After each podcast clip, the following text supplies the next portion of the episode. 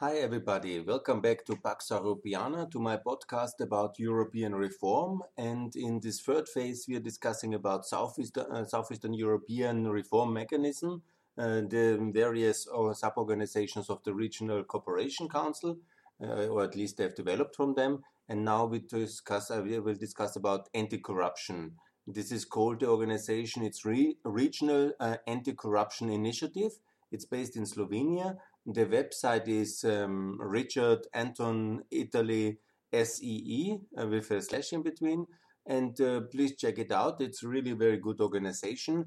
And it also developed from the Stability Pact and the idea is to bring all the countries of Southeastern Europe together and to exchange information about how to fight um, corruption, how to have the best regulatory standards, how to train the officials who are fighting corruption in the anti-corruption agencies, and also to um, such uh, important things as whistleblowing, how to organize it, asset recovery, uh, judicial inf- uh, cooperation, and all these uh, things which are very important in and the field against uh, corruption. In this uh, quite complicated struggle to in transition countries how to reduce corruption. So, as you know already, when you listen to some of my um, podcasts, I'm absolutely calling for enlargement of that organization because I think that Moldova and uh, Romania and uh, Ukraine and uh, uh Georgia, but also other countries uh, from the Eastern Partnership, best all of them, they should be invited to that institution, contribute, learn, participate, and uh, benefit and profit from the experience of already in the 20 years of this organization, or it's uh, 15 years now, but of this accumulated reform effort uh, in the post-war Balkan. And uh, this is, I think, very beneficial uh, for the Eastern Partnership countries. And I'm absolutely in favor of enlarging this organization. It might be in the future also very beneficial for, um, let's say, Turkey, let's say, Lebanon, and other countries. So this is really an important center in the fight against corruption. And it's, I think, a very important organization to enlarge and to preserve and to strengthen. And so, what I call for is uh, not only to enlarge it, but also to strengthen it and also to extend uh, this um, um, this organization because um, um how can I say the fight against corruption is a key um, instrument to convince to establish obviously um, better consensus in the reform countries, in the accession countries, more legitimacy in the political process, and also it's an important argument to win the debate about enlargement in general.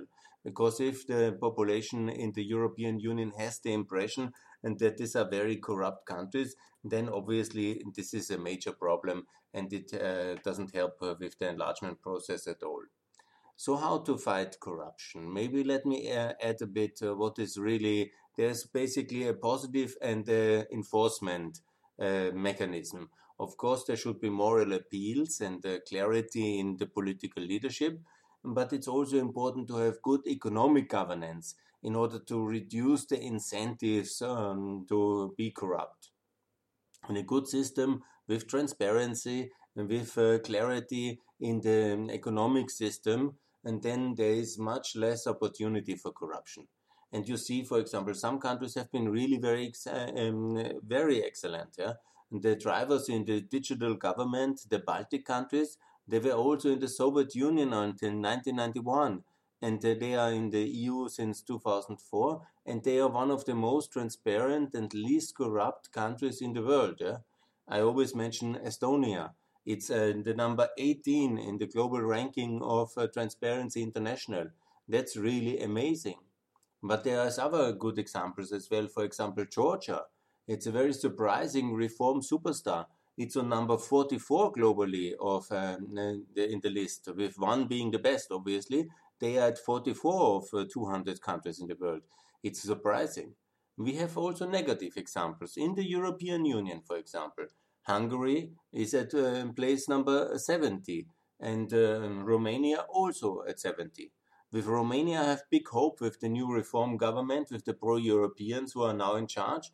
But in Hungary, you see a country so similar, like, uh, you know, uh, all the Central European countries, but significantly more corrupt and ranked internationally because of the problem of its leadership.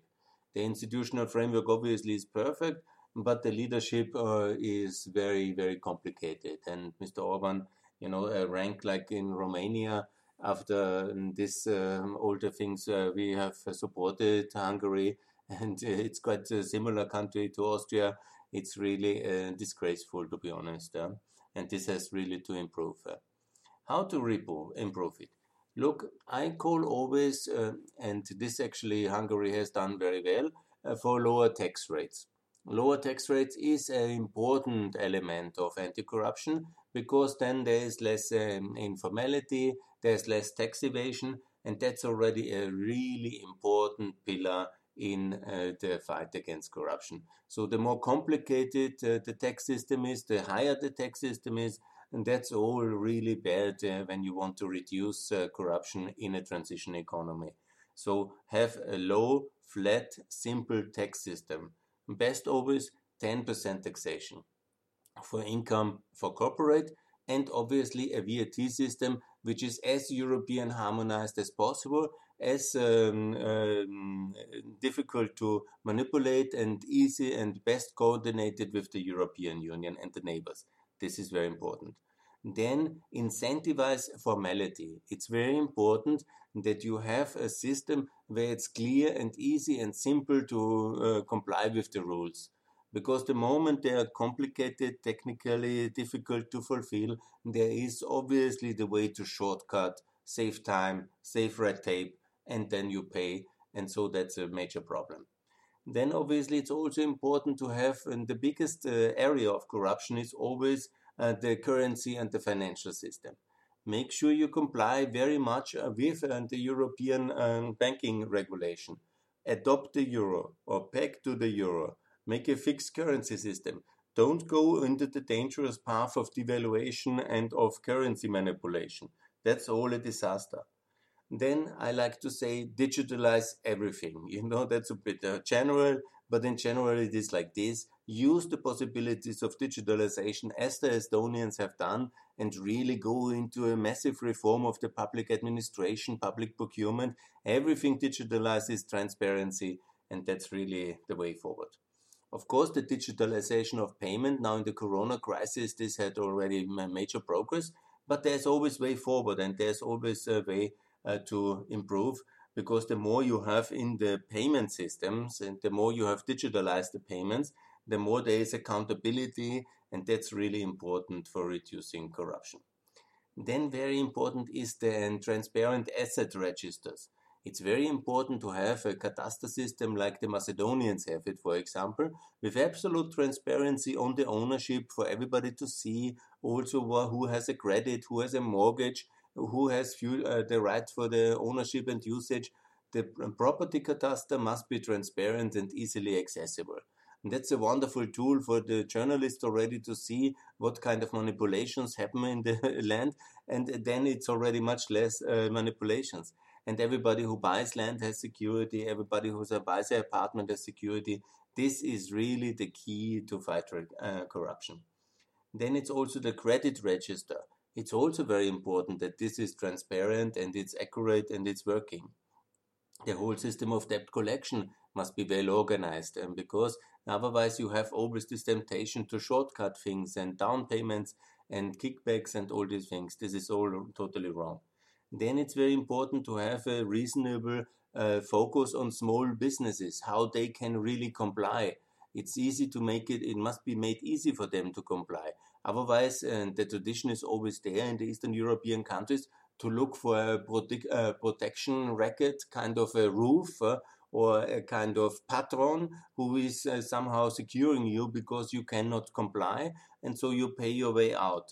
And that's, of course, a massive uh, problem with uh, corruption. Then it's also the accounting system, the EU accounting directive.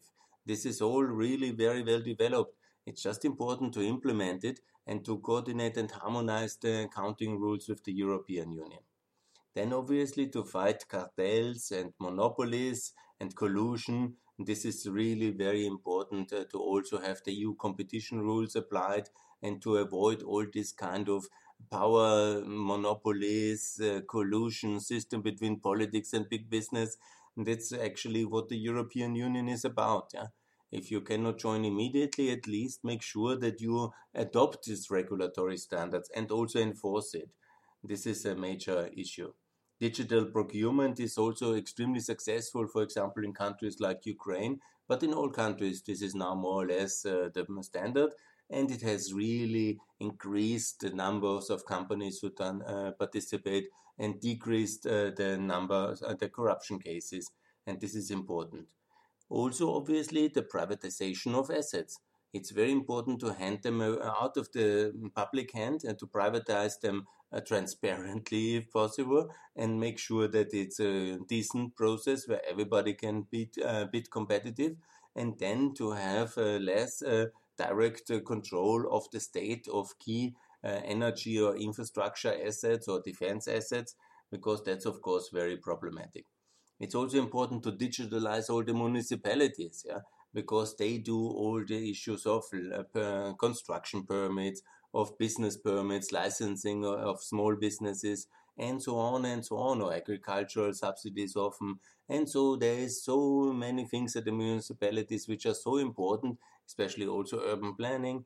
And uh, there is so much incentive uh, for uh, corruption, and it's important to digitalize the public services at the municipalities.